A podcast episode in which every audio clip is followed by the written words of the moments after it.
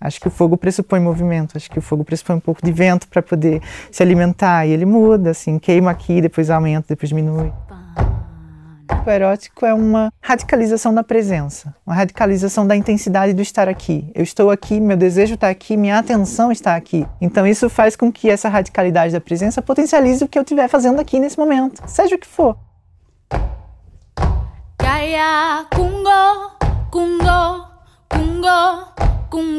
Eróticos é um documentário que fala sobre amor, sexualidade e erotismo em eixos clínicos, estéticos e políticos.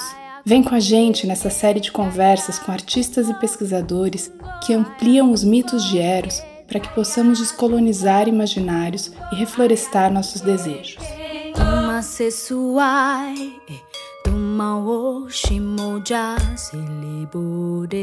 Olá, prazer, eu sou a Maíris Combate, psicóloga e pesquisadora, e hoje nossa troca é com a Cel Cavalcante, também psicóloga e pesquisadora, assessora técnica parlamentar na Câmara Municipal do Rio de Janeiro, diretora nacional da Associação Brasileira de Psicologia Social, ABRAPSO, membro do Conselho Consultivo da Associação Brasileira de Estudos da Transhomocultura e conselheira presidente do Conselho Regional de Psicologia do Rio. Eu conheci a Cel como professora num curso online sobre gênero, sexualidade e escuta, em maio de 2022. Ali eu me encantei pela sua fala amorosa, mesmo quando ela precisava abordar temas difíceis, e já senti vontade de conhecê-la pessoalmente. Desde meu primeiro contato, a partir de uma amiga em comum, a Carmen Parisi, a Cel foi super atenciosa e foi lindo ver como fluíram os trabalhos e agendas para que ela pudesse viajar do Rio para São Paulo e para que eu pudesse ganhar de presente essa nossa conversa bem no dia do meu aniversário,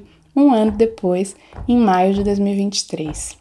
Eu desejo que você se deixe atravessar pelas reflexões que partiram do tema sexualidade, erotismo e clínica não binária e logo acessaram potentes encruzilhadas com possíveis imagens de Eros nas cosmogonias iorubá.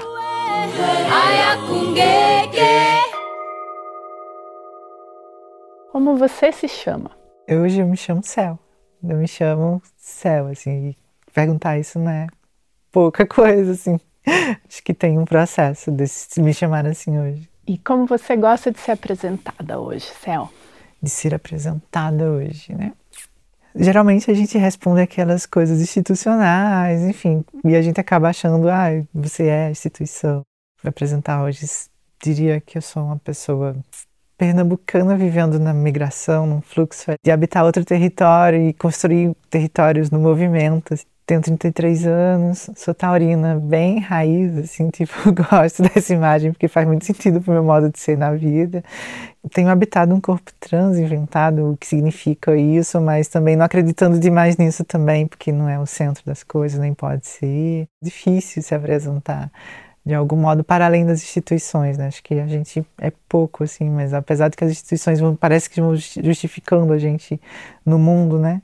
Mas sem elas, eu diria que, sei lá, uma pessoa que que vai vivendo nesses encontros e apostando que não saber sobre o que vem depois vai abrindo um mundo inteiro, assim, de possibilidades. Acho que tem um tom de esperança nisso tudo. Acho que a Débora Diniz até usa o termo de uma esperança feminista, que é uma esperança do encontro também. Eu acho que resumão de quem é céu no mundo nesse momento para além dos tickets institucionais que nem dizem tanto assim sobre a gente, dizem sobre um caminho provisório, mas Céu no Mundo acho que é alguém que aposta de que vem dos encontros essa tal esperança feminista que faz a gente querer apostar na vida, querer permanecer aqui, querer permanecer aqui com cada vez mais radicalidade. Então acho que é um pouco isso. Tá, e tem funcionado. Céu, obrigada por você ter vindo. Quero te contar. Bom, o projeto do Eróticos ele já está sendo gestado há um tempo. Pandemia foi uma época que, bom, foi difícil, né? Acho que para uhum. todo mundo. Eu tive alguns privilégios que eu consegui me isolar no sítio que a gente tem, mas a clínica ficou bem cheia online, então eram escutas difíceis de, uhum. de lutos, de muitos medos, muitas ansiedades, e eu passei muitos medos também. É, o Maurício, que é meu companheiro, estava, ele é médico, ele atendia na linha de frente, sem a vacina, uhum. então passei muito medo junto ali. E aquilo ia me paralisando na ansiedade. No... E aí eu falei que eu precisava de vida, de, de movimento, e eu comecei a, a retomar leituras e escritas sobre Eros, com Eros, né, literatura erótica e tinha trocas com pessoas próximas que aí eu chamei de cartas para Eros em tempos de Phobos, uhum. né?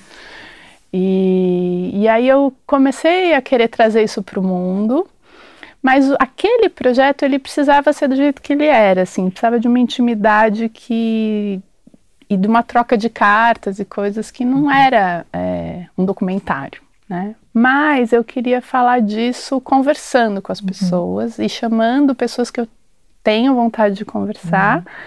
e trazendo é, experiências de cada artista pesquisador também sobre o Eros, sobre essa, esse movimento né, do Eros na nossa vida.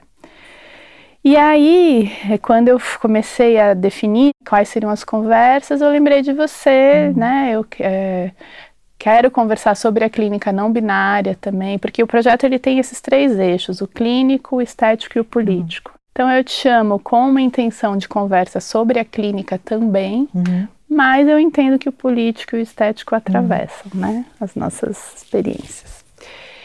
E aí, te pergunto então, o que, que te chama como projeto e, e, que te deu essa força de conseguir estar aqui hoje Sim. também, né?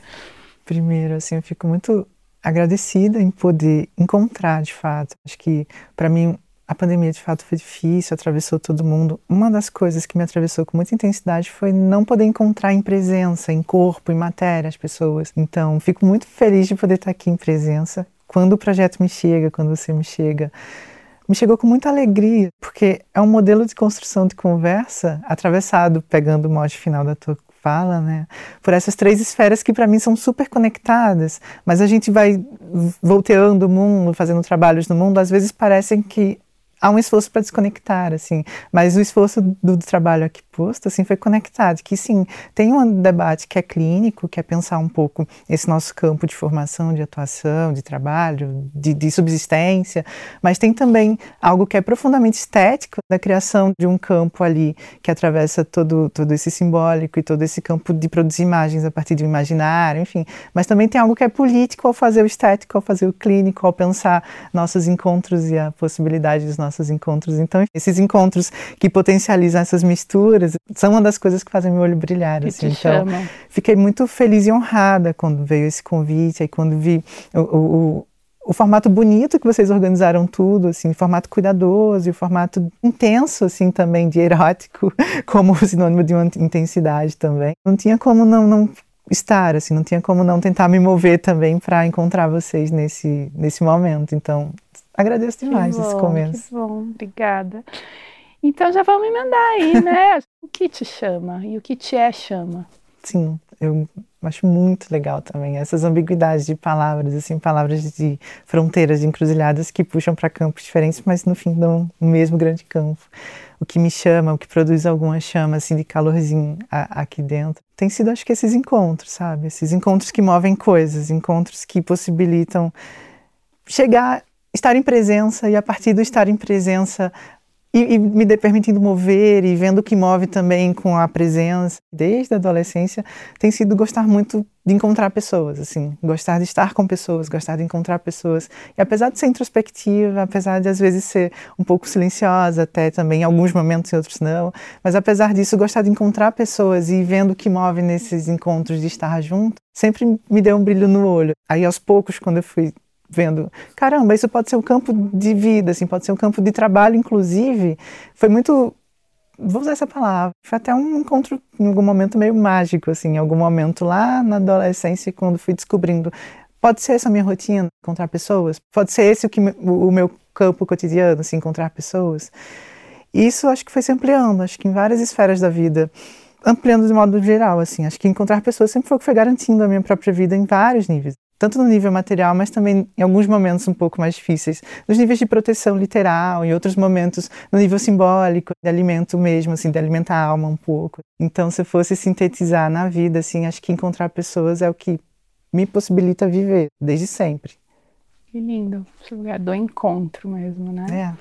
Eu super me identifico. Eu acho um grande privilégio poder trabalhar é, com esse cotidiano de encontros, uhum. né? E encontros que sustentam uma escuta uhum. que conecta. Para mim era o que foi é o que vai me chamando. Uhum. Quando a conversa profunda é um presente, né? Por uhum. mais que e não estou romantizando, tem horas que é bem difícil, né? Que horas que a gente está conectado em dores muito profundas, mas sustentando uma uhum. escuta, né? Mas eu acho um presente da pessoa Sim. te possibilitar aquela abertura de, de fala, do sentir, né? Do, do que está sendo apresentado, né? Num campo assim, clínico. E complementando, eu diria que o encontro talvez seja o grande método de qualquer clínica, de qualquer perspectiva. Mas acho que tem a dimensão do encontro que atravessa a própria composição das nossas vidas, de como que a gente encontra as pessoas ao redor. E aí te ouvindo, fiquei pensando, por exemplo, às vezes a gente divide casa, conjugalidade com a pessoa, mas não encontra essa pessoa. Mas aí tem aquelas pontes de encontro, assim, que possibilita isso que tu fala, assim, desse mergulho um pouco mais denso. E acho que isso vai para todas as relações da nossa vida. Aí nesse sentido, acho que esse encontro de criar pontes, encontro de criar conexão, encontro de criar é, estamos aqui no mesmo campo, estamos aqui em presença, temos alguma afinidade, algo que nos conecta, assim, acho que isso é que possibilita nossas vidas no fim. Acho que sem isso a gente em geral, como pessoas, não conseguiria dar conta de sustentar esse mundo, não conseguiria dar conta de sustentar essa vida tão esquisita, às vezes, sem sentido, às vezes, tão dura, às vezes também. Acho que tem uma dimensão existencial do encontro que pode ou não acontecer nos nossos cotidianos, pode ou não acontecer nas nossas relações, pode ou não acontecer até nas nossas conjugalidades, mas que quando acontece, assim, quando dá esse clique, assim, puf, é aqui, teve algo aqui que criou uma ponte, assim, aqui tem algo que é um chão possível de pisar, um, um colo possível de deitar a cabeça e descansar um pouco. E no seu percurso de, de, pesquisa, de criação, você foi sendo chamada aí por isso. Conta um pouco assim do tá. que do que você quiser trazer também da sua experiência pessoal, do que está te chamando hoje também, até a gente conseguir chegar no, no, também nessa conversa sobre a clínica não binária, né? E sobre a sexualidade e o erotismo aí também. Tá. Fica à vontade para trazer o que você sentiu agora disso. Eu acho que os caminhos todos vão sendo feitos pelo encontro, porque acho que o encontro pressupõe um movimento. O movimento pressupõe uma estrada. E eu acho que toda estrada, nas metáforas que ultimamente tem feito muito sentido para mim, pressupõe cruzos, encruzilhadas, assim, conexões de outras estradas que estão ali caminhando, às vezes paralelas, às vezes corta, às vezes vai para lá, vai para cá. Então acho que encontro necessariamente move, porque se não houver um movimento, não tem o deslocamento para gerar uma ponte, assim, não tem uma estrada, não tem um meio do caminho. Tem uma autora que me é muito cara há muitos anos já, que é a Anzaldúa. E a Anzaldúa vai pensando um pouco sobre habitar bordas, habitar fronteiras, habitar, enfim, caminhos diferentes ao mesmo tempo. Ela sempre me fez um eco que eu sempre fui habitando um pouco alguns caminhos diferentes ao mesmo tempo. Na psicologia também, no campo de pesquisa também. Só que uma pista que me fica é que sempre foi uma estrada que foi guiando, assim, sempre foi um encontro que foi guiando e algo que está ali na frente que eu não sabia o que era, mas abriu outro campo, abriu outro, cruzou para cá, cruzou para lá de algum modo. Por exemplo, o próprio encontro com a clínica também vem de um certo encontro com a perspectiva junguiana lá em Recife, que hoje ela chama Espaço Rizoma, pessoas maravilhosas. Elas trabalhavam na perspectiva que me abriu um campo de pensar a saúde mental que eu não imaginava assim que eu teria mas saindo desse lugar foram tendo alguns outros encontros, às vezes um pouco mais difíceis, por exemplo, e ser trabalhadora de uma política pública um pouco mais dura, que era uma política para a população de rua usuária de crack, e trabalhando na perspectiva de redução de danos e acompanhando histórias ali, sentada no meio fio e pensando como costurar alguns possíveis no meio disso. E aí esse conjunto de chamados também me levaram depois a trabalhar no terceiro setor, numa ONG que pensava cuidado a pessoas vivendo com HIV, só que a gente trabalhava especificamente com trabalhadoras sexuais precarizadas. Então, por uns anos aí da vida também trabalhei num projeto que a gente fazia mapa de quais eram as zonas de precarização do trabalho sexual de rua, ia lá, fazia vínculo com elas e a partir desse lugar ia costurando algumas histórias de proteção mesmo, sabe, em vários níveis, inclusive institucionais. E aí falando desses encontros assim amigos, dessas encruzilhadas, esse trabalho com população de rua, junto com o trabalho com galera que trabalha na rua, não necessariamente é população de rua, mas que trabalha na rua precarizada também, foi abrindo alguns outros chamamentos dentro do campo da psico, em paralelo com a clínica, e aí alimentando ao mesmo tempo uma vontade. Queria escutar essas pessoas com mais calma, queria ter tempo de voltar e ter outro encontro e mais outro, mais outro, mas nunca tinha, assim, porque a dinâmica da rua é muito mais rápida. Então, ao mesmo tempo que foi me alimentando o desejo, tá, em paralelo, vou me constituindo a partir de uma certa escuta clínica, mas enquanto estou aqui vou também lidando com as questões estético-políticas que esse lugar provoca, enfim. Até que chega um momento que esse essa chama vai esbarrando com alguns muros, né? Essa chama vai esbarrando com algumas impossibilidades do próprio trabalho prático. E aí a gente vai acumulando algumas questões que não tem muito como encaminhar assim na prática. Aí me veio outra chama assim que estava um pouco adormecida então. Tá, e o que é que eu faço com isso que eu estou nas mãos assim? Um conjunto de histórias, um conjunto de abacaxis, um conjunto de enfim, escutas aqui que algumas tiveram encaminhamento, outras não puderam ter encaminhamento e seguiram. O que é que eu faço com isso? Ah, vou estudar. Aí eu, tá, quero estudar isso dentro do campo da psicologia. Então, onde é que eu posso fazer um, uma mistura com isso? Está na psicologia. Aí foi aí que eu cheguei no Rio. Quando eu faço um projeto, assim, pensando sobre relações do trabalho sexual precarizado com algumas políticas ali da rua, e aí isso acabo criando um, um projeto conheci meu atual orientador, assim, o Pedro. Por acaso ele morava no Rio, aí apostando nesse encontro, ah, você tá onde? Se ele dissesse, ah, eu tô no Piauí, eu teria ido pro Piauí sem problema. Mas por acaso ele falou, ah, eu tô no Rio. Aí, tá bom, então vou tentar para você, tá? Aí tentei a seleção, assim, lá em 2017, aí passei, aí daí que desço para o Sudeste, assim, apesar de não estava no meu campo do desejo vir para o Sudeste, nunca tinha imaginado morar no Sudeste, assim, nunca tinha. Pelo contrário, eu era daquelas pessoas que falavam assim, tipo, posso criar minha geopolítica em outros territórios, não preciso descer para o território dos centros geopolíticos do país, enfim. Mas acabou que tudo mudou de modo que a gente não imagina. Desci para o Rio e agora o Rio vai enraizando. Mas só para te falar desses dessa dimensão desses trabalhos, aí isso foi meio que me puxando para algumas trincheiras diferentes ao mesmo tempo. Então, uhum. chego no Rio, continuo acompanhando alguns debates ali um pouco mais duros de um sistema penal, mas pensando relações da rua, relações de violência crua, assim, bem crua, enfim, mas por outro lado, vou também fortalecendo uma escuta clínica com tempo, com um espaço gestado com, com mais respiros, um espaço gestado com um pouco mais até de tranquilidade para trabalhar com essas histórias. E aí, por outro tempo, vou encontrando outras pessoas, encontrando outros autores, encontrando outras dinâmicas. Aí dá um pouco essa mistura de coisas que acho que não são não são díspares assim, acho que são coisas complexas, mas elas apesar de estarem em, em dimensões diferentes, acho que elas não se excluem. Acho que eu fui criando um modo de viver, um modo de entender a vida, uma ética da percepção, talvez, assim, uhum. de que as coisas não são disjuntivas. Não é ou isso, ou aquilo, ou esse campo, ou aquele campo, assim. Ou você trabalha com coisas muito duras, ou você tenta lidar com algumas coisas um pouco mais leves e bonitas. Acho que as coisas meio que uhum. acabam se entranhando. Que a vida é toda entranhada, assim, uma coisa na outra. E essa imagem das encruzas, né? É. Que você traz aí. Um Exu aí. Que, uhum. né?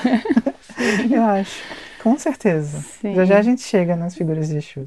Sim. Mas acho que essa imagem que tu sintetiza aqui é um spoiler, porque eu vi que vocês iam perguntar sobre mitologias, eu ia chegar uhum, um pouco aí. Uhum. Mas acho que essa potência dos encontros contraditórios e que tem uma beleza da contradição, eu acho que foi um pouco guia. Então, se eu fosse sintetizar assim, o lado céu macumbeira, diria, tipo, sim, sempre foi Exu. Sempre teve uma imagem ali sintetizada no Exu, inclusive no Exu mulher. Essa figura que parece ainda mais contraditória de um Exu que está num corpo Exu mulher, assim, pombogira, enfim.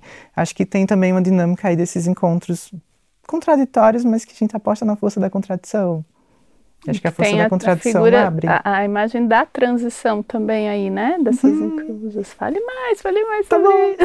transição, palavra ambígua também, em vários níveis, né? super. né? Transição de territórios, transição de, de, campos de percepção, transição do meu próprio corpo, né? Tipo, no meio disso tudo, construindo um corpo mulher e entendendo que é habitar um corpo mulher, mas que não é um corpo mulher cis, é uma outra coisa e que não tem dimensão de ser a mesma coisa, assim, não tem pretensão nenhuma de ser a mesma, mas também não tem pretensão de disputar territórios, assim, de outra coisa, mas ao mesmo tempo é um corpo mulher, assim, que é importante marcar corpo mulher, enfim, não sei, tem, tem ambiguidades. E aí, nessas uh, ambiguidades desses encontros de fronteiras, de, de, cruzamentos, de transições, acho que não tem como não pensar encruzilhada como uma grande metáfora, eu acho. Para minha vida, com certeza, mas eu diria que para toda a vida, assim.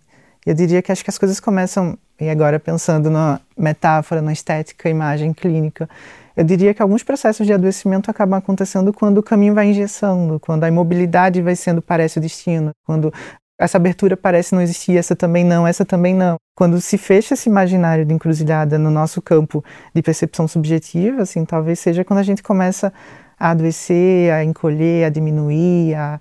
quando o Eros vai morrendo de algum modo, quando o fogo vai morrendo de algum modo, assim. Acho que o fogo pressupõe movimento, acho que o fogo pressupõe um pouco de vento para poder se alimentar e ele muda, assim, queima aqui, depois aumenta, depois diminui, enfim.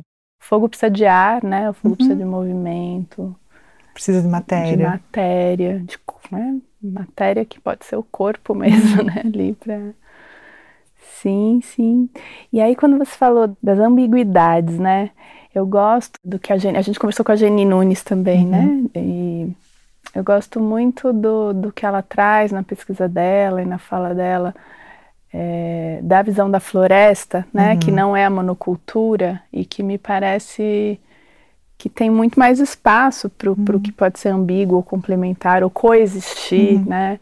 Que o problema das monoculturas é que não admite coexistências, né? uhum. né? E facilmente entra em competições. Alguém tem que ser superior, uhum. né? E portanto inferioriza os outros caminhos, as uhum. outras. E, isso para mim é uma violência, né? Não, não tenho dúvida.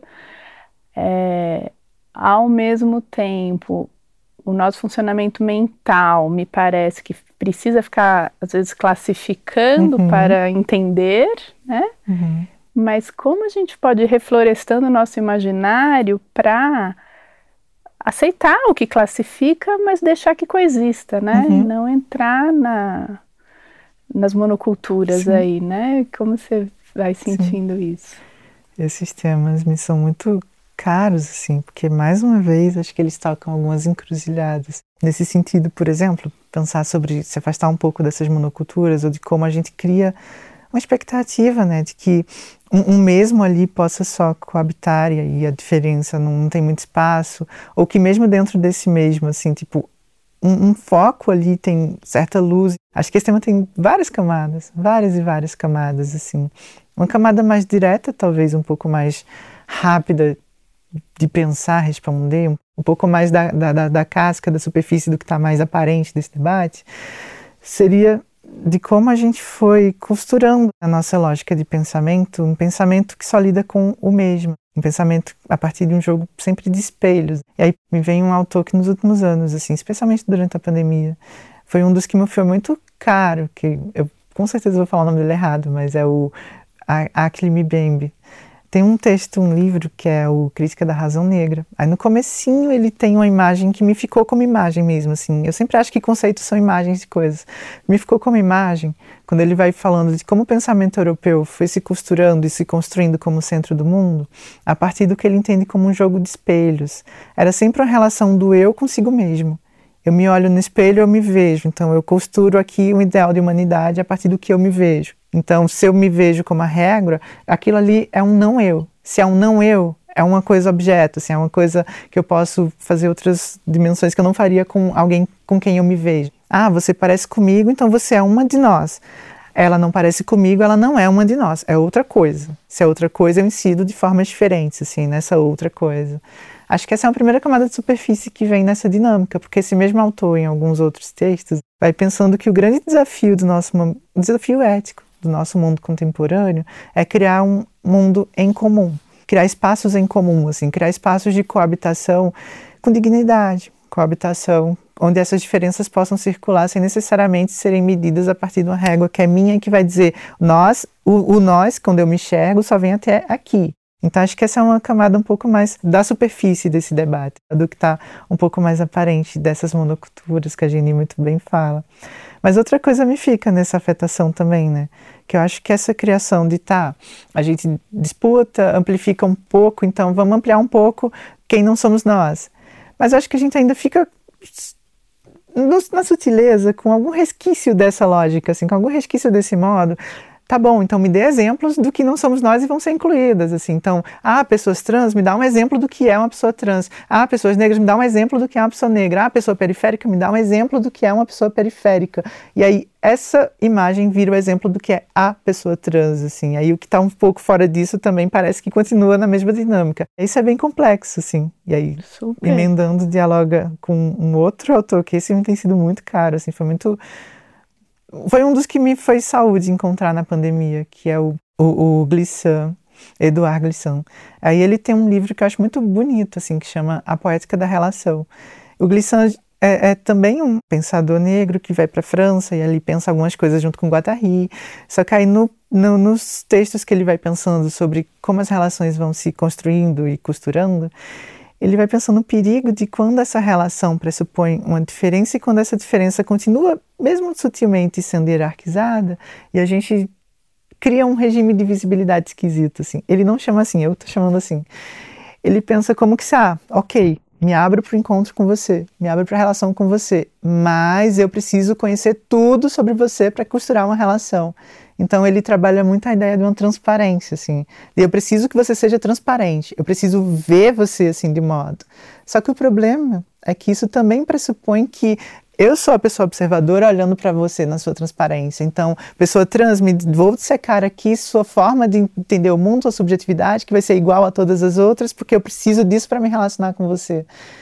Só que isso é uma cilada de algum modo, é uma cilada. E aí, em contraposição a essa ideia de uma transparência, ele pressupõe uma ética da opacidade, assim, de que as relações possam se costurar mesmo a partir do que é opaco, que eu não vejo. Eu não vejo muito bem, eu vejo borrado, mas tem algo aqui possível de construir. Mas enfim, isso é muito difícil, assim, isso é muito mas difícil. Mas aí entra algo interessante do erótico, né? Também uhum. que é tivesse tudo muito claro, muito transparente, muito uhum. iluminado, né? Vamos Sim. pensar, a gente precisa de, um, de umas penumbras, Sim. de algo que não está tão definido, Sim. né? Para que o erótico possa circular, eu acho. Que precisa também da, da, sombra, das brechas, dos entres, né? Acho que a ideia da luz suprema, que vai iluminar tudo isso, para que a gente conheça todos os processos e saiba bem vem de uma herança positivista, assim, uma herança tipo que eu acho que mata um pouco esse erótico, mata um pouco o encantado do, do encontro, o encantado da vida, assim, inclusive literalmente, né? Tipo, em nome da suposta razão, vamos matar as superstições entendidas como superstições de algum modo. Mas a gente pode entender como os encantamentos, as encanterias, assim, do cotidiano. Eu acho que tem algo do mistério que morre. E acho que teve um projeto de construção do pensamento que era inimigo do mistério, de algum modo, assim, inimigo do mistério do não saber, até do lugar de, de tudo bem não saber. E aí isso, de algum modo, vai caminhando para algumas múltiplas veredas, porque, por um lado, eu diria que o trabalho da clínica, quando a gente está aberta, ensina bastante sobre isso. Assim. Acho que o primeiro grande aprendizado que a gente vai ter na, nas primeiras pessoas que a gente se dispõe a atender na vida é que você não sabe, você não vai saber. Você pode até pressupor assim que sabe, a pessoa vem traz outra coisa, dá uma volta, dá um volteio assim, vai para outro caminho que você nunca imaginou. Eu acho que isso dá um aprendizado se a gente está aberta para olhar nesses encontros, mas ajuda a gente a entender que isso acontece em todos os outros encontros, desorganizando um pouco essa lógica muito esquisita da luz, essa lógica um pouco esquisita do ter que saber. E tem uma cilada também nesses regimes de luzes. Quando a gente compõe grupos minoritários, de algum modo, assim, grupos vulneráveis, enfim, que passaram por algum regime de vulnerabilidade, enfim, grupos que ocupam ali um, um, certo lugar minoritário nas camadas. Me parece que a gente vai abrindo um pouco alguns espaços, vai podendo acessar um pouco alguns espaços, mas ainda na expectativa de ocupe, mas venha para a luz, assim, esteja na luz. E a gente vai criando um modo até de autocompreensão que parece prescindir junto com contemporaneidade das redes sociais 24 horas por dia, parece prescindir que primeiro, eu preciso saber tudo sobre mim, inclusive. Segundo, eu preciso explanar tudo sobre mim, porque supõe que eu sei tudo sobre mim. Então, eu preciso saber e narrar sobre mim o tempo inteiro, assim, para as pessoas, para justificar, algum modo, que eu esteja aqui. E a gente nomeou isso de visibilidade, assim. Eu, Céu, tenho algumas ressalvas com a ideia de ser visível, assim, de estar visível, porque para mim é um risco estar na luz, assim, estar na luz sobre o regime da transparência que pressupõe a autonarrativa o tempo inteiro, muito organizada, muito linear e que pressupõe que você própria já se auto-escrutinou. No mínimo cansa, eu acho, né? Eu acho, acho impossível, na verdade, assim, acho que a gente cria projetos, personas, assim, que às vezes não são de fato o que é o mais potente, assim, onde está de fato o Eros, onde está de fato o que move o fogo ali por baixo para que a Terra suba. Tem uma imagem antiga nos interiores do Nordeste, mas é muito antigo, assim, de um método que as pessoas tinham de fazer carvão que chamava coivara. As pessoas enterravam carvão e botavam fogo por baixo. E aí me veio essa imagem na cabeça. Então era um fogo que você botava embaixo da terra para ele queimar. E aí quando ele terminava de queimar tinha um, um movimento do, do, da brasa levantando a terra, assim. Que eu gostei coivara. dessa imagem do fogo embaixo da terra e vindo depois, assim. Nossa, tem muita coisa, deixa eu me organizar aqui. Acho porque... que eu baguncei tudo. Não, mas você... eu gosto do caos. Tem tanta riqueza e maravilhosidades né, né, uhum. na diversidade. No... Então, é... E eu acho, assim, para mim a experiência de, de conexões e, e, de sentir o Eros na vida, a diversidade é muito importante. Uhum. Porque acho que tem a ver com o que você falou de vai, se vai engessando, né? Uhum. Se vai dizendo aqui não, aqui não, uhum. vai apagando fogo. Não uhum. sei, tenho essa sensação, assim. E quero saber um pouco, né? Você falou, acho que a gente tem imagens ótimas aí das encruzas, das transições. Eu quero saber da sua experiência, do, do seu, né, do que você pode compartilhar da sua vivência da sexualidade e do erotismo, assim, né, no seu uhum. corpo, e se foi, se na transição isso transforma também uhum. ou não. Você Sim. pode falar disso? Com certeza. É, para mim sempre foi muito visível, assim, no meu próprio processo, muito tempo atrás, mas também de todas as pessoas que eu conheço, de como um processo de você investir, inclusive, de recomposição da matéria, recomposição da imagem, na carne da imagem, assim, não só no discurso, mas na carne, é uma experiência profundamente erótica no sentido daquele fogo que te move, assim, aquele fogo que te dá um, um, um certo impulso, assim, de, de vida. Só que acho que a gente vive ainda às voltas com narrativas únicas, ou tentar desconstruir, descosturar o mito de uma imagem congelada da narrativa única, de que esse processo de movimento viria necessariamente pelo sofrimento, assim, ah, você sofre, então você está ali pela patologia, você está doente, então por isso você faz isso. Só que eu acho que a imagem do sofrimento, ela não move, assim, ela paralisa, não sei, assim, para mim nunca fez muito sentido. E aí, experimentando, quando eu fui experimentando meus próprios caminhos e vendo com as próprias pessoas, sempre foi uma experiência profunda de potencialização, sabe? Uma experiência profunda que eu poderia dizer do erótico um pouco a partir especialmente do que a Audrey pensa que é o erótico.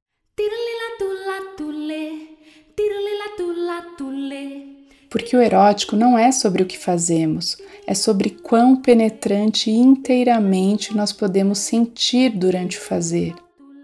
E uma vez que saibamos o tamanho da nossa capacidade de sentir esse senso de satisfação e realização, podemos então observar qual de nossos afãs vitais nos coloca mais perto dessa plenitude.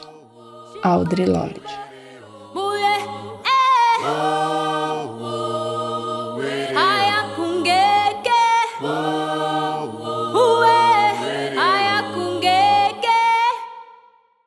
Que acho que é uma palavra também que habita algumas encruzilhadas e algumas pessoas às vezes vaziam puxando ela para um sentido muito menor do que ela é. Acabam capturando o erótico, por exemplo, na ideia do, do congelamento da imagem a partir do ato sexual pornográfico. Mas, enfim, algumas autoras vão ampliando demais o que é, é essa força do, do, erótico como muito maior até do que a própria imagem, assim, do corpo em ato sexual. E aí, no sentido que a, que a Audrey traz se eu fosse fazer uma síntese, o que é que ela diz? Assim, eu diria que ela defende que o erótico é uma radicalização da presença, uma radicalização da intensidade do estar aqui. Eu estou aqui, meu desejo está aqui, minha atenção está aqui.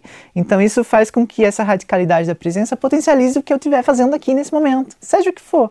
Seja o que for, inclusive estar com alguém conjugalmente, mas não só.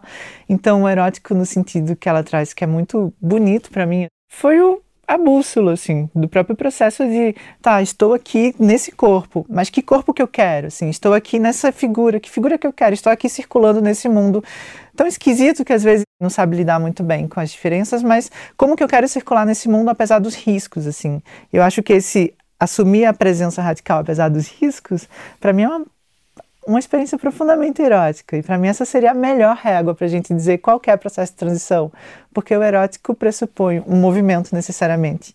Acho que o sofrimento paralisa enquanto o erótico move. Acho que o começo de qualquer processo de transição de qualquer pessoa é um momento de muito, muito perigo de algum modo, porque a gente vai especialmente quando a gente vai costurando um corpo que vai ficando cada vez mais ambíguo, os tratamentos vão modificando radicalmente, e aí a gente percebe um pouco como a nossa sociedade ainda lida com leituras muito engessadas das pessoas, e quando o seu corpo desfaz um pouco e não diz o que é, assim, quando a pessoa não consegue ver o que é, abre um campo de violências, assim, bem imediatas em todos os lugares.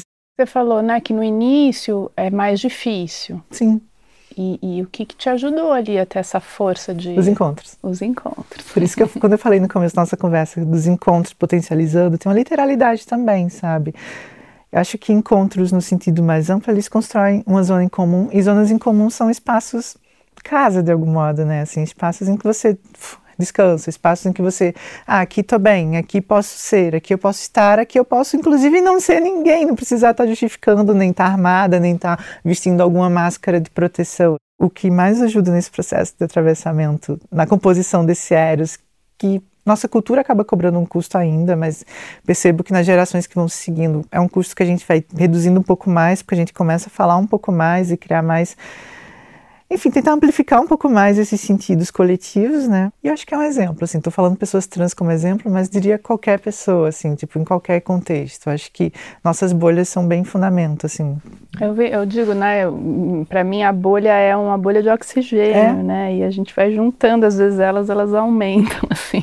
Exato. Para poder respirar. Exato. Junto, né? E acho que o grande mistério é como a gente vai se deslocando na vida, tendo um pouco mais de respiro, tendo um pouco mais de oxigênio e vendo essa vida como um pouco mais possível, assim. Sim. Acho que eu diria que o, o, ponto seguinte de um Eros de transição de matéria, de gênero, no campo do gênero, né? Que acho que todo mundo está de algum modo transicionando a matéria, mas em geral a gente aprende a perceber que só algumas pessoas fazem isso, mas todo mundo está fazendo isso o tempo todo, diria apreciado já, mas eu diria que o ponto seguinte é ir amplificando essas bolhas de respiro. Acho que a gente vai, às vezes, criando expertise, criando corpo para isso, tipo, costurando encruzilhadas ali, onde você sabe caminhar por aqui, ok, caminhar por ali não tanto. Então, caminha por aqui, dobra a esquina, depois dobra a outra esquina. Então, acho que a gente vai criando um certo jogo de malemolência, assim, que, mais uma vez, a gente usou uma metáfora, é uma sabedoria muito do caminho. Acho que a gente no caminho vai aprendendo qual é o caminho, no caminho vai aprendendo qual força que rege esse caminho, mas aquele caminho tem outro lugar, aquele caminho já vai dar em outro. E acho que vai movendo. E abrir para o que não sabe. Sim. Acho que hoje em dia eu acho uma das coisas mais bonitas é entender a gente não sabe, assim, a gente sabe nada. Sabe e tudo nada, bem não né? saber, assim.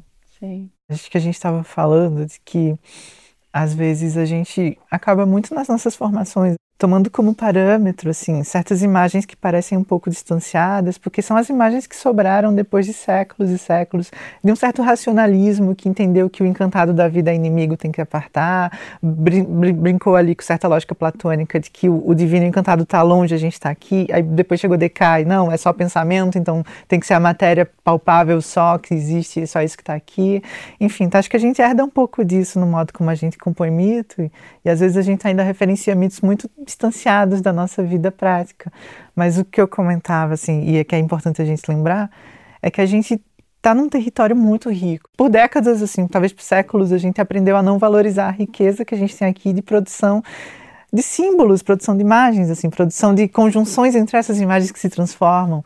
Então acho que a gente vive um Brasil que a gente não precisa talvez imaginar como eram que os romanos e os gregos ou que os celtas lidavam com suas divindades, porque a gente tem um campo encarnado aqui que, que não passa só por, ah, vou ali, tipo, passa pelo corpo, assim, vem para o corpo, assim, vem para o campo do afeto, da afetação imediata dos sentidos. Então, acho que a gente no Brasil tem diferentes experiências disso, diferentes experiências desse deslocamento da razão para algo que vem para o corpo, vem para a chama que está aqui dentro. E eu diria, por exemplo, que isso é muito, muito encarnado em qualquer terreiro. Acho que a experiência, o corpo é central no terreiro, porque é pelo corpo que a divindade vem. Mas isso também tem alguns outros aspectos, também é central nas experiências com a ayahuasca, que a gente tem no Brasil também toda uma diversidade cultural grande, assim, de composição, desde as pagelanças indígenas, enfim, os nordestes brasileiros, assim, também tá, cheias de experiência seculares até do que depois ficaram conhecidos como, o, como as experiências dos catimbós, assim, tipo as mesas de catimbó, enfim, então tá cheio, tudo isso tá cheio, assim, os povos originários, com a galera que foi chegando e que tudo que vai movendo. Subúrbios cariocas estão cheios das macumbas contemporâneas, assim, das casas de umbanda que já vão flertando com diferentes campos, mas aí já criam outra coisa nova, enfim. Então, eu só diria que a gente no Brasil tem uma usina potencializadora, uma usina criadora de mitos, assim, um mito no bom sentido do mito como aquela organização simbólica que dá um sentido que encarna na nossa vida, muito, muito potente, que acho que a gente já vem numa dobra de ok, tudo bem, muito bonito tudo isso que está em outros territórios, mas eu não preciso imaginar o que está longe, porque eu tenho também aqui, assim, também posso olhar aqui para o lado, assim, também posso ver o que está no chão que me constitui. Acho que essa é uma retomada simbólica muito importante e profundamente decolonial também, né? Acho que a gente foi acostumado a achar, não, o que está aqui é menor. Mas acho que a gente vem retomando e pensando, não, não preciso. Vou olhar para minha avó. O que é que a minha avó cultuava no quintalzinho dela, assim? Que misturas eram aquelas e como que ela sentia no corpo aquilo? Acho que a gente tem voltado um pouco para isso, entendido que a gente tem um método simbólico brasileiro de, de mover o Eros, assim, mover o Eros pelas imagens míticas, muito bonito e que a gente precisa conhecer cada vez mais e registrar cada vez mais. E o que, que você vê da, das mitologias que a gente pode ir trazendo para esse nome do erótico, né? No que você transita aí das suas narrativas e cosmogonias e do terreiro? Que imagens você vê que estão nesse campo? É muito bacana essa pergunta, assim, porque acho que a gente já está um pouco formatada. Aí lembra da imagem lá do mito clássico de Eros e Psique, da Psique que olha e o Eros foge, porque a Psique olha para o Eros. Mas aí quando a gente puxa um pouco mais para perto, assim, de pensar qual imagem mítica poderia simbolizar, sintetizar esse Eros, a Mincel, assim, pelos campos que eu tenho circulado, inclusive por fora de toda essa lógica racional ou da profissão, ou de tudo isso, me veio com muita, muita, muita força a imagem do Exu, né? Acho que vem direto, mas um recorte muito específico do que algumas comunidades vão chamar do Exu mulher, assim, da Pombogira. Eu acho que tem ali um conjunto de dobras entre dobras, encruzilhadas nas encruzilhadas, dobrar inclusive certa imagem que constrói Exu ao redor de um falo, assim, num corpo que não necessariamente tem um falo centralizado, mas que brinca com tudo isso, que é outro lugar social, que vai costurando e costurando um conjunto de, de imagens. Então, se eu pensasse, Céu, qual mito hoje encarna para você essa potência que Audrey, ou que outras teóricas feministas, inclusive, ou que outras teorias da filosofia pensariam sobre o erótico como esse impulso da presença radical? Eu diria que, para mim, o que vem de imediato é que a própria imagem da pomba gira é a presença radical. Mas a presença radical que, inclusive, aceita a contradição, a presença radical que vem de uma zona de uns moralismos que os moralismos esquisitos tentam e tentaram a todo tempo solapar e anular e assassinar, inclusive. Então, acho que para mim essas contradições dessa potência de vida radical que vem, inclusive, da margem da margem da margem, assim, vem num corpo puta, inclusive, porque pode, mas vem num corpo também que xinga, porque pode, vem num corpo que fala palavrão também, porque pode, mas que não é isso, e que vem num, num conjunto de corpos que seriam corpos demonizados, assim, corpos malditos, para afirmar o contrário, afirmar não, o caminho é a potência, assim, a estrada é o que move, assim, a presença radical nesse momento agora é tudo que tu tem, assim, se segura nisso. Então acho que eu diria que esse mito é um dos mitos mais brasileiros, mais poderosos que a gente teria para pensar a radicalização da presença, muito para além até das, dos moralismos que ingessam, assim, muito para além da lógica maniqueísta, o bem e o mal, assim, tipo, então, o, o certo, o que não é tão certo, para dizer, tipo, dizer um foda-se, assim, tudo isso. Vou continuar aqui, do meu modo. E eu acho que isso é uma afirmação radical da presença, que eu diria que é uma afirmação radical do erótico nesse sentido. E é profundamente produtor de saúde, profundamente produtor de saúde, assim.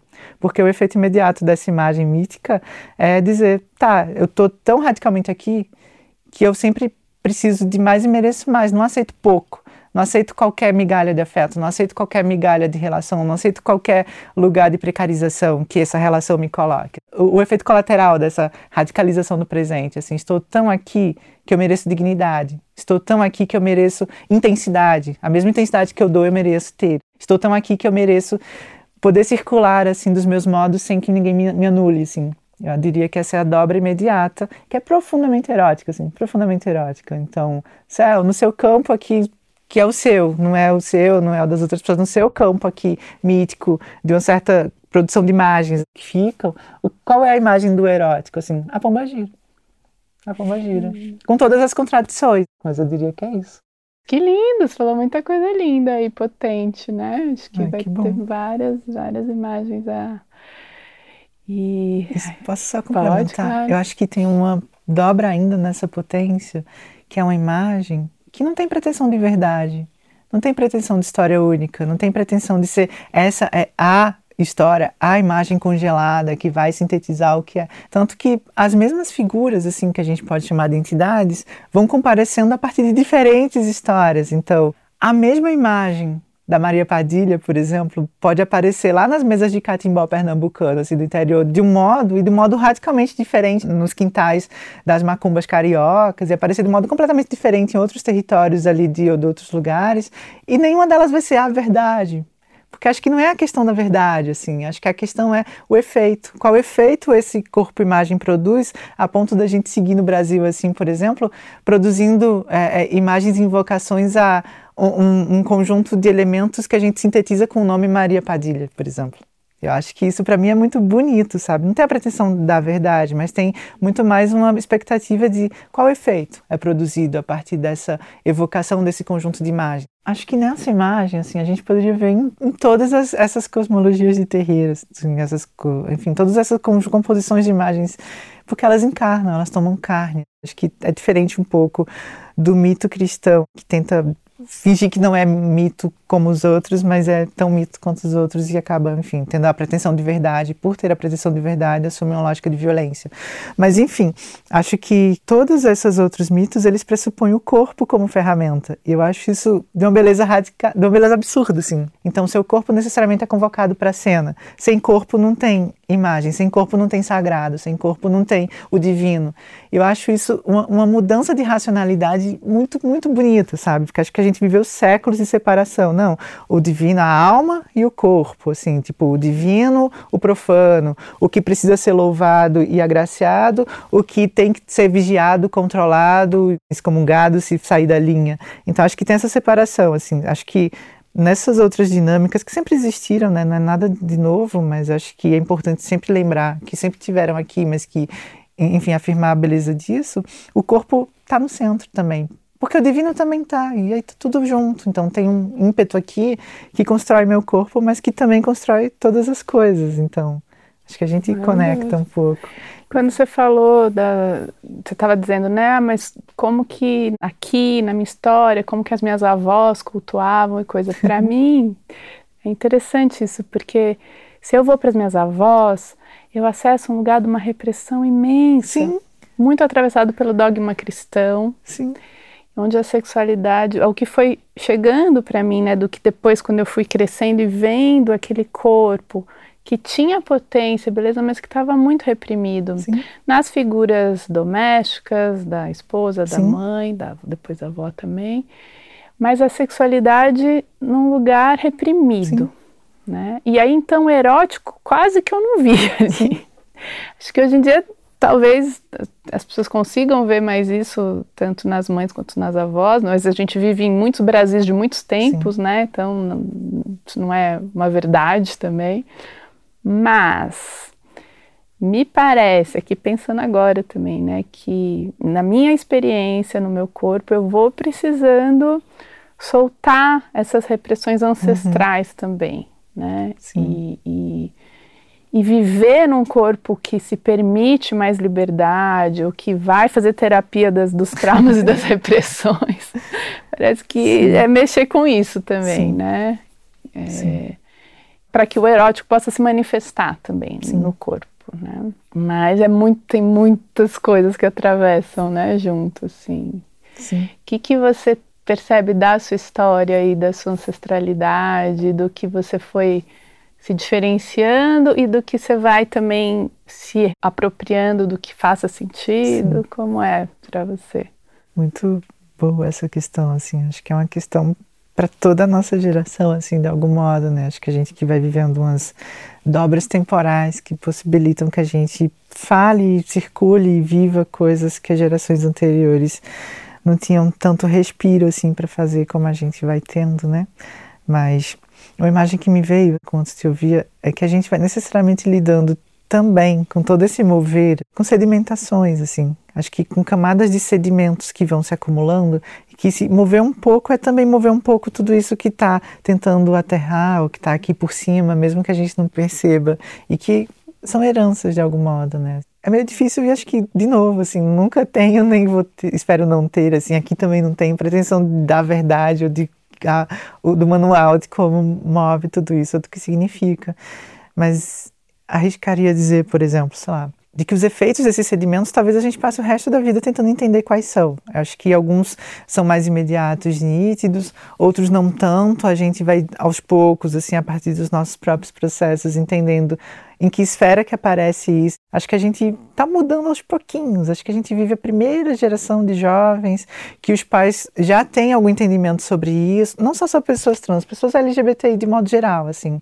Acho que a gente vive a primeira geração que aí você começa a destoar um pouco da norma heterossexual, cisgênera, do modelo, ah, a menina vai crescer, vai casar, vai ter filhinhos, enfim, e vai ser esse o caminho dela, vai casar na igreja, enfim. Quando a gente vai se afastando um pouco disso, acho que a gente é a primeira geração que já vem de, de, de pais, assim, de, de lógicas parentais, que tem alguma conversa sobre isso, que já entendiam um pouco sobre isso, que já tinham, que não é uma novidade tão grande. Então acho que isso faz com que a gente seja talvez as primeiras gerações que algumas de nós não precisamos necessariamente passar por uma ruptura quando vai assumindo e marcando essa diferença.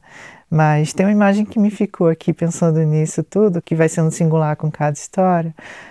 Tem uma fala, uma, uma frase do Preciado, assim, do Paul Preciado, que está lá no Texto Yonke, Texto Yonke, assim, que foi um livro bem fundamental que eu li lá no começo da minha transição. Quando ele vai marcando que todo o processo de mover corpo é sempre necessariamente público. Então, todo o processo de transicionar, assim, ele fala no contexto pessoas trans, mas eu diria qualquer processo.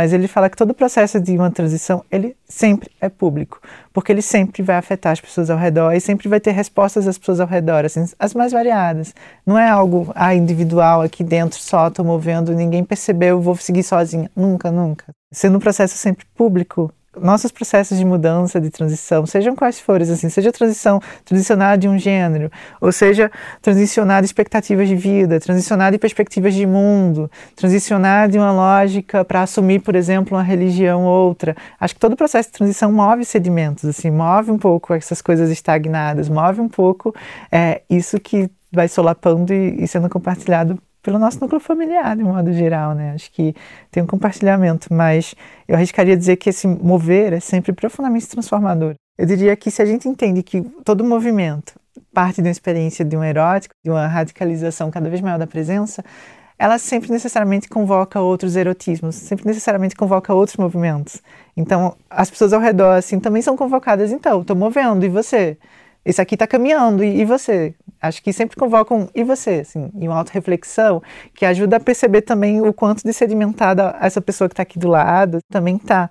E aí acho que tem uma convocação um movimento coletivo, ou quando é impossível, as rupturas. E aí, de novo, graças a o povo que me acompanha, enfim, graças aos modos da vida, assim, as pessoas que me acompanhavam, inclusive minha família, apesar de no começo não entenderem, estavam abertas a mover juntos, sabe? Estavam abertas a, tá, não sei o que está acontecendo, não entendo, você não sabe explicar, eu não sei perguntar, mas está movendo, vou movendo aqui também, assim. E quando a gente percebeu, a, a gente já estava várias pessoas, até pessoas que eu nem tinha contato mais, mas depois voltam a ter contato por conta disso, assim, já estava muita gente em outros lugares, até gente que eu nem conhecia direito, assim, já estava movendo junto. Envolve lidar com medos, né? É.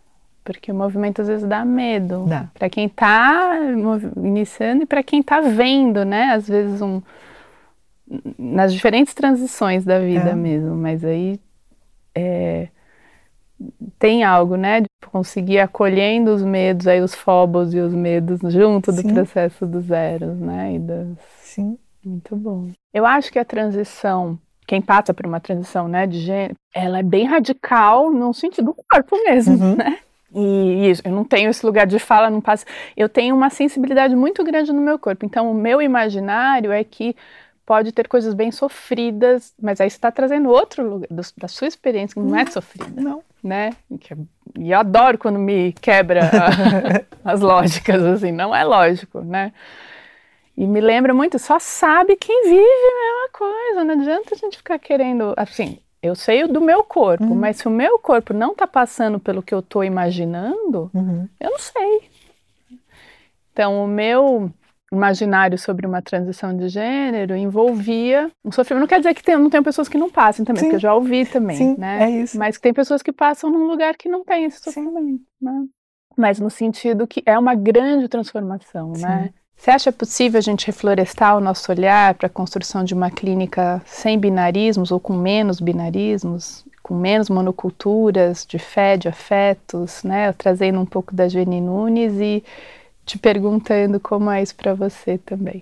Sim, eu acho essa uma ótima pergunta, assim. Eu acho que inclusive nosso profundo projeto político, estético, ético, de algum modo, assim, esse reflorestamento partindo de um conjunto de coisas que a gente pôde ir conversando assim no decorrer, acho que parte de uma amplificação de possíveis, uma amplificação de, de, de campos de identificação, amplificação de campos de construção de imagem, acho que uma abertura desses campos, assim, de algum modo. Acho que se a gente pensa que a monocultura pressupõe a história da imagem única, acaba sendo muito produtor de saúde. Se a gente pudesse ir aprendendo e ensinando umas para as outras, umas para as outras, como que a gente vai desacreditando da história única, desacreditando da imagem única, desacreditando do caminho único, assim, e abrindo um pouco para o opaco.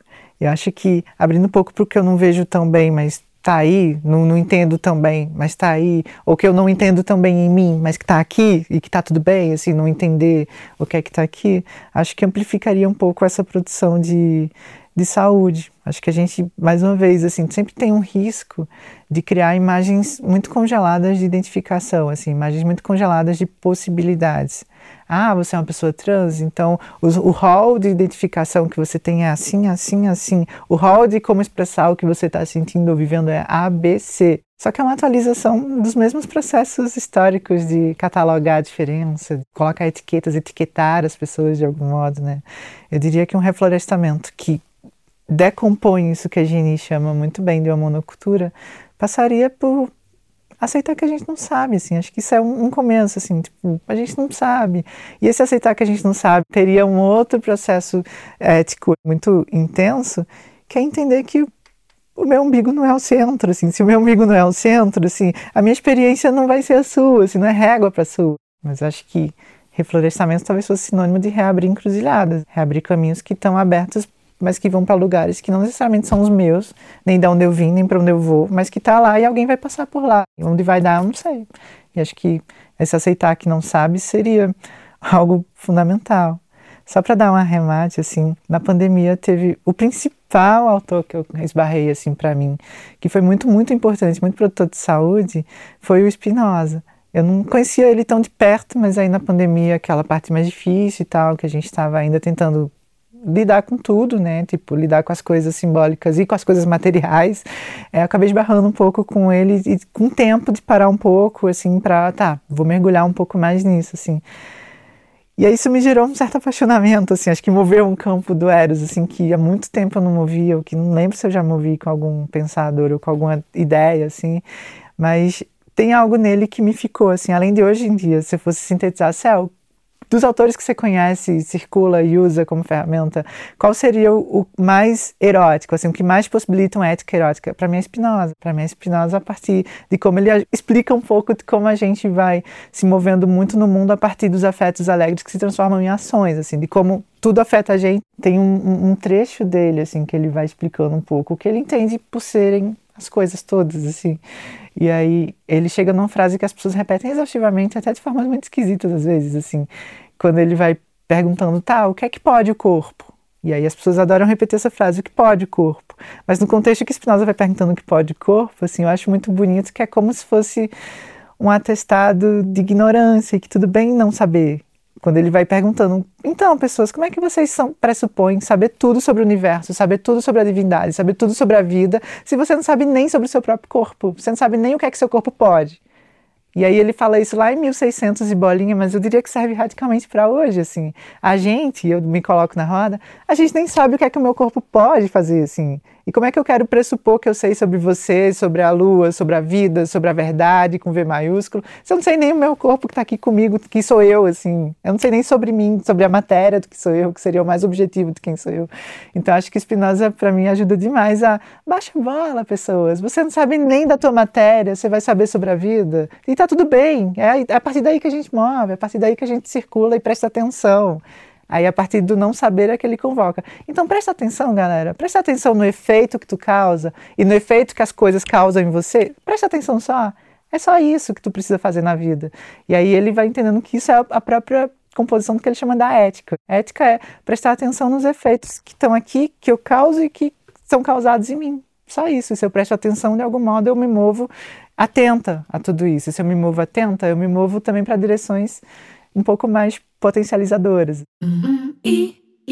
Te agradeço super, assim, a disponibilidade, a presença. Eu que agradeço. Né? A troca do corpo presente nessa radicalidade amorosa também. É, eu que agradeço.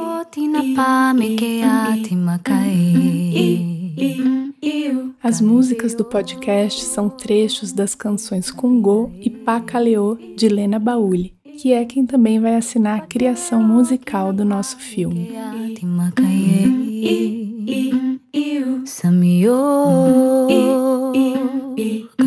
O documentário Eróticos conta com pesquisa e direção de Maíris Combate, direção de fotografia de Guta Gali, produção de Daiane Calisto, coprodução da Espelho Filmes e apoio do Canteiro, campo de produção em arte contemporânea.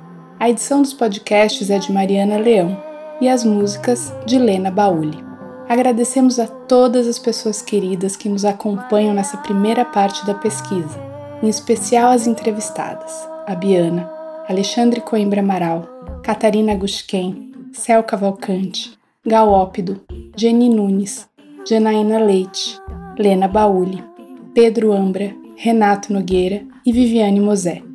Acesse todas as conversas, saiba mais sobre o projeto e sobre o filme e compartilhe suas impressões no eróticos.arte, em nosso site e na página do Instagram.